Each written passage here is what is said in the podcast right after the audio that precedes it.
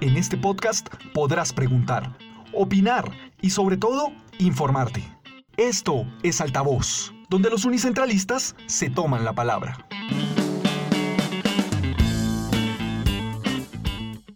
Bienvenidos a un episodio más de Altavoz, un podcast de Al Derecho y Al Revés, en donde queremos acercar cada vez más a estudiantes y docentes con los órganos directivos de la Universidad Central y con los debates que se dan al interior de nuestra institución.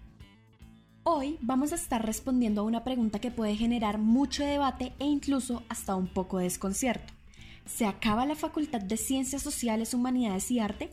Y la respuesta es sí. Pero, más que acabarse o desaparecer, lo que sucederá es que se va a transformar en cuatro escuelas. En este episodio vamos a contarles qué implicaciones tienen estos cambios y cómo los vamos a sentir al interior de las carreras de pregrado y posgrado.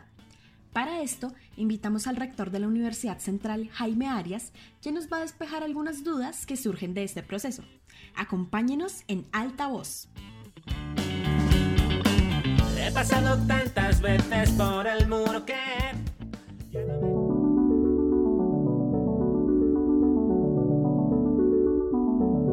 Esta transformación viene gestándose ya desde hace algunos años y hoy, después de varias discusiones y preparativos, por fin se materializa.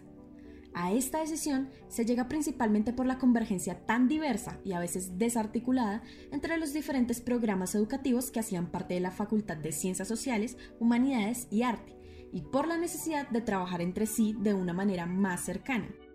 Pero dejemos que sea el rector Jaime Arias quien nos cuente cuáles fueron esas motivaciones que llevaron a la universidad a dar este importante giro institucional. ¿Qué va a pasar con la educación superior en el futuro? Va a cambiar drásticamente, drásticamente. Eh, hemos tenido tres golpes. El primero, del año 2017 para acá, comenzamos a ver baja de matrículas en, en, muchos de estos campos, por ejemplo en comunicación social, para mejor, y aún en publicidad, se comenzaron a bajar las matrículas. Ese era un fenómeno demográfico, económico, etcétera, lento, pero nos golpeó a, muchas universidades. Luego viene eh, la epidemia del coronavirus y le da otro golpe a todo, a la economía y a, la educación, etcétera.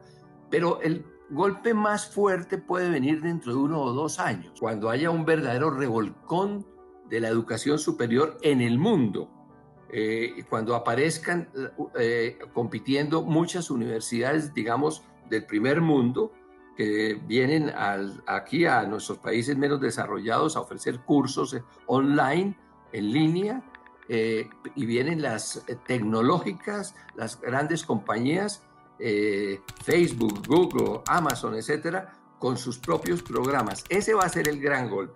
Y nosotros nos tenemos que preparar para eso. Esto obedece realmente a una intención de movernos hacia lo que va a ser el futuro para poder competir. Porque si seguimos con unas facultades muy grandes, muy importantes, en este caso tenemos dos, eh, posiblemente no podamos entrar a competir fácilmente. En cambio, desde las escuelas, repito, que se mueven con mucha más agilidad, que tienen menos peso burocrático inclusive que una facultad, va a ser más fácil enfrentar esos desafíos. Nacen entonces a partir de ahora y tras el acuerdo del Consejo Superior número 21 de 2020, cuatro escuelas que acogerán todos los programas de la facultad, tanto pregrados como posgrados. La primera es la Escuela de Comunicación Estratégica y Publicidad. La segunda es la Escuela de Artes. La tercera es la Escuela de Cuidado y Trabajo Social. Y la cuarta, y tal vez el eje central de este cambio, es la Escuela de Estudios Transversales. Comencemos por esta última. ¿De qué se trata esta escuela y por qué es el eje central de esta transformación? La Escuela de Estudios Transversales es, eh, el, digamos, el organismo que se crea para lo que se llama un currículo transversal integrado, que la Universidad Central ha existido, pero no ha sido muy fuerte. Y esos son una serie de cursos que se llaman transversales porque cubren a todas las facultades y escuelas y van desde que entra el estudiante. Esto existe en Colombia desde los años 70 del siglo anterior. Lo creo que arrancó la Universidad de los Andes, copiado a la vez de los Estados Unidos y de Europa, donde existen, allá se llaman estudios generales, Y en las grandes universidades de Estados Unidos, estoy hablando de las grandes, grandes, el 30% en algunas de ellas de los cursos son cursos transversales, cursos integradores, porque no se trata de sacar unos técnicos, unos profesionales que solamente saben manejar su área. Queremos sacar ciudadanos integrales, eh, gente buena desde el punto de vista ético, desde el punto de vista eh, humano y gente con una visión del mundo. Por eso, dentro de esa escuela también vienen los llamados cursos de contexto, en los cuales estamos trabajando ahora, que buscan que el joven o la joven que entra a la universidad reflexione sobre el contexto en que vive, sobre el país en que le tocó nacer, según el rector, la Escuela de Estudios Transversales es una apuesta a la integridad del estudiante. Frente a un sistema educativo clásico en el que la realidad se presenta en materias fragmentadas, esta escuela crearía un trayecto curricular obligatorio con el que uno podría graduarse con mejores conocimientos. La Escuela de Comunicación Estratégica y Publicidad tiene a su cargo las carreras de Comunicación Social y Periodismo, Publicidad, dos maestrías, la de Estudios Sociales del Consumo y la de Investigación en Problemas Sociales, y también tiene la especialización en Publicidad Digital. ¿Cuál es el objetivo principal de esta escuela en particular? Lo que busca es relacionar el campo de la comunicación social con el campo de la publicidad. En alguna forma crear un elemento común, porque este, este par de áreas disciplinarias tienen muchas cosas en común. La comunicación social es completamente distinta hoy a lo que era hace 10 o 20 años. Tanto pues el periodismo como la comunicación social en las empresas, en las organizaciones. Es muy impresionante ver cómo, por ejemplo, yo pongo ese ejemplo con frecuencia, eh, uno de los periódicos más importantes del mundo, que se llama el Washington Post, que, que es de propiedad del señor Bezos, dueño de Amazon, el 60% de las noticias que produce el Washington Post las producen máquinas, robots, no personas. Eso ya por sí demuestra hacia dónde va eh, el periodismo y la, y la comunicación social igual. Los cambios que se están dando son muy bruscos. Nosotros necesitamos que nuestros egresados estén en capacidad de entender, de aprovechar y de vivir en ese nuevo mundo de la comunicación social y de la publicidad. El Washington Post efectivamente tiene un robot que se encarga de reportar noticias. Durante su primer año de funcionamiento generó unas 850 noticias y esto es muestra de los cambios profundos que están viviendo las profesiones. Esto, eh, comunicación social, por un lado, y por otro lado, publicidad, juntos llegaron a tener 4.000 más de 4.000 estudiantes. Hoy tienen menos de la mitad. Claro, es un fenómeno que se da en todas las universidades, pero algo está pasando allí. Y nosotros tenemos que tener una enorme responsabilidad con los estudiantes y con sus padres de familia. La Escuela de Trabajo Social por ahora cuenta con la carrera de Trabajo Social y la maestría de Intervención en Sistemas Humanos, pero ¿por qué una escuela exclusivamente para esta disciplina en concreto? Trabajo social. Trabajo social es, una, es un programa muy pequeño, nuevo, pero tiene una proyección inmensa hacia los próximos 20 años, digámoslo así. ¿Por qué? Porque la epidemia del coronavirus nos ha demostrado las debilidades que existen en Colombia, pero también en el mundo, eh, en relación con el cuidado de las personas frágiles o que tengan problemas. Hay otras profesiones, como les alcancé a mencionar al comienzo, la enfermería es la profesión central del, cuidado eh, en el mundo. Eh, en Colombia debe haber 50 mil enfermeras, por ejemplo. Es, es un número pequeñísimo. En Colombia deberíamos tener 150 mil o 200 mil enfermeras. Es decir, dos enfermeras por cada médico. Aquí tenemos dos médicos por cada enfermera. Eso les, pero además, una gran cantidad de las enfermeras que está produciendo Colombia en las universidades se van directamente al otro día a crecer en la Florida o en Estados Unidos y las pagan muy bien. ¿Por qué? Porque esos países desarrollados han entendido lo que significa el cuidado. La medicina no es cuidado, la medicina es otra cosa, el cuidado de los pacientes, eh, y no solamente de los enfermos, perdón, estoy hablando el cuidado de la gente mayor. Y finalmente, la Escuela de Artes, que es la escuela que cuenta con mayor cantidad de programas adscritos, en donde estarán carreras como el pregrado y la maestría en creación literaria, cine, estudios musicales, arte dramático y la especialización en creación narrativa. Y acá podemos profundizar en la parte organizacional de estas escuelas. La Escuela de Artes, ahí vamos a tener cuatro programas, no, departamentos no va a haber, cuatro programas, cada uno tiene un director y cada director de esos cuenta con un apoyo, unas secretarías, por llamarlo así. O sea que eso se parece mucho a la organización de las facultades, pero es mucho más eh, concreto, más sencillo. Hay un director y muchas veces el director de uno de esos programas funge como director de la escuela. Por ejemplo, en arte, la dirección eh, la tiene la doctora Aleida Gutiérrez. Ella es directora de eh, creación literaria, pero a la vez va a ejercer, digamos, la coordinación como directora de la escuela.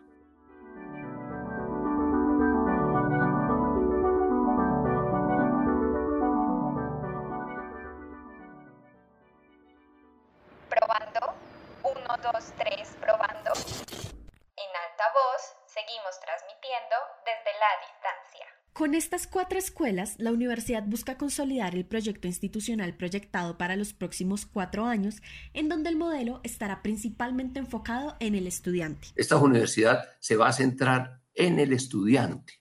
Y eso no es una banderita, un eslogan, no. Es que estamos haciendo toda una unos cambios de estructura y de modelo de, de, servicio para que eso sea cierto. Por ejemplo, lo que llamamos educación centrada en el estudiante, que es un departamento que está creciendo mucho para apoyo a los estudiantes, para que el estudiante desde que llega hasta que sale y después como egresado pertenezca al núcleo unicentralista, que se sienta cómodo, que se sienta potencializado. Ese es un cambio muy fuerte que hoy no hemos mencionado.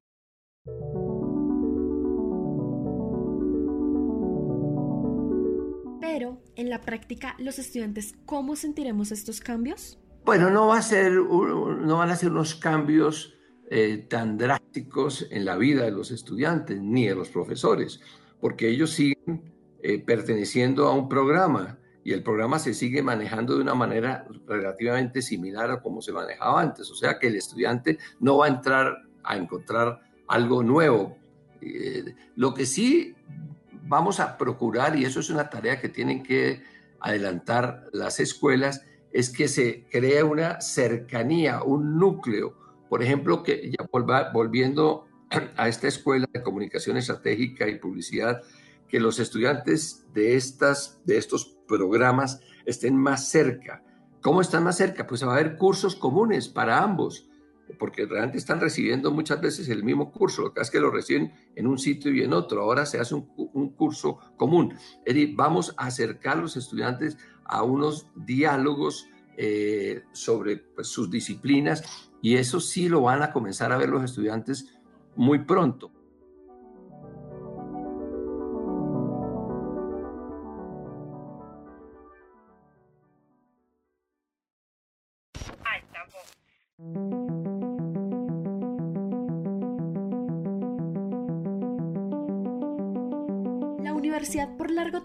Apostó a la investigación académica en diferentes campos como la administración de empresas, la ingeniería y las ciencias sociales.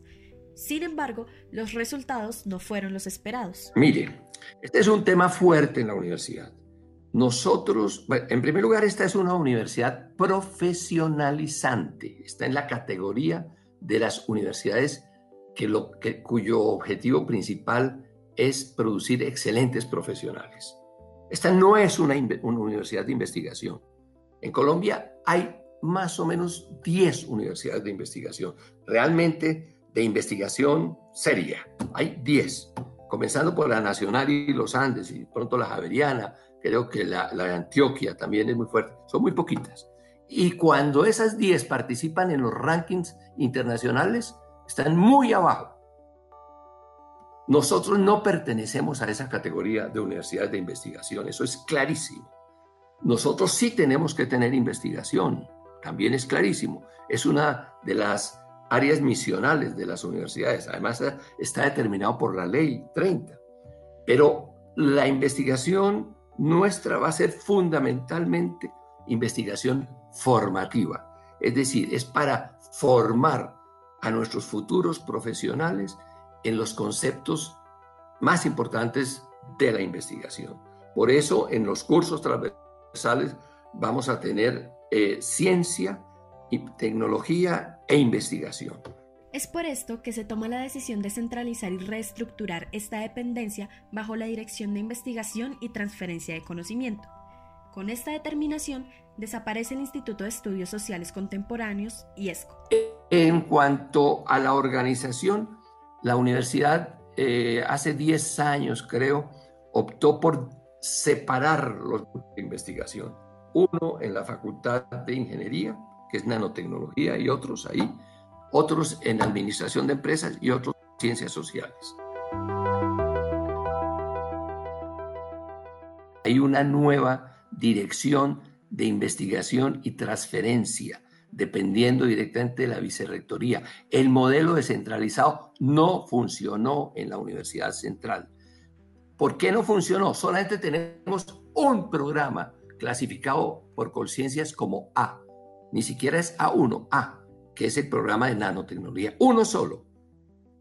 Eh, los otros son programas que unos poquitos en B y casi todos en C. Es decir, el diagnóstico es claro, no tenemos, no hemos logrado construir un, modelo de investigación fuerte en la Universidad Central. Tenemos que hacerlo. Entonces, por eso regresamos a la figura de centralizar eso. Esos esos investigadores van a estar eh, dependiendo fundamentalmente de esa nueva estructura que, está, que la ocupa, por cierto, la eh, directora anterior o la decana anterior de Ciencias Sociales.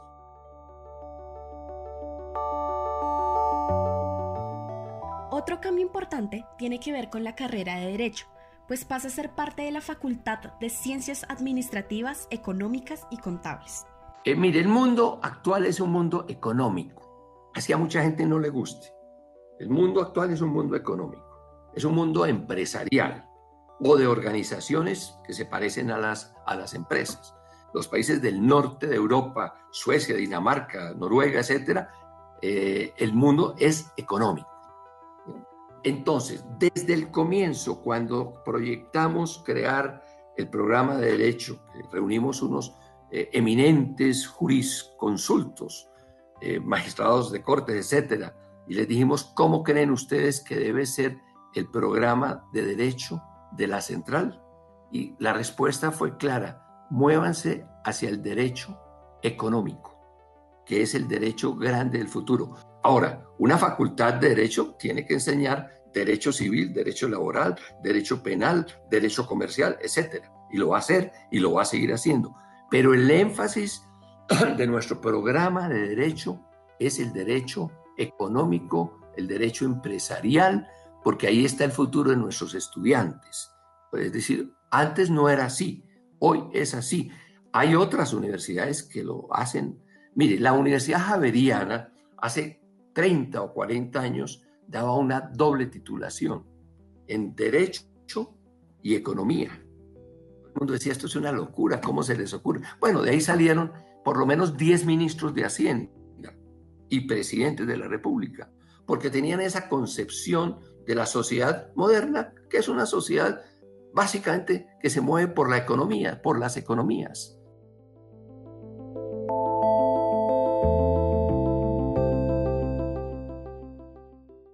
Los cambios generalmente traen traumatismos y muchas veces resistencia, pero ofrecen oportunidades y retos que al final se pueden convertir en grandes avances, proyección al futuro y bienestar. Esto depende de todos los involucrados, que en este caso puntual es la comunidad unicentralista.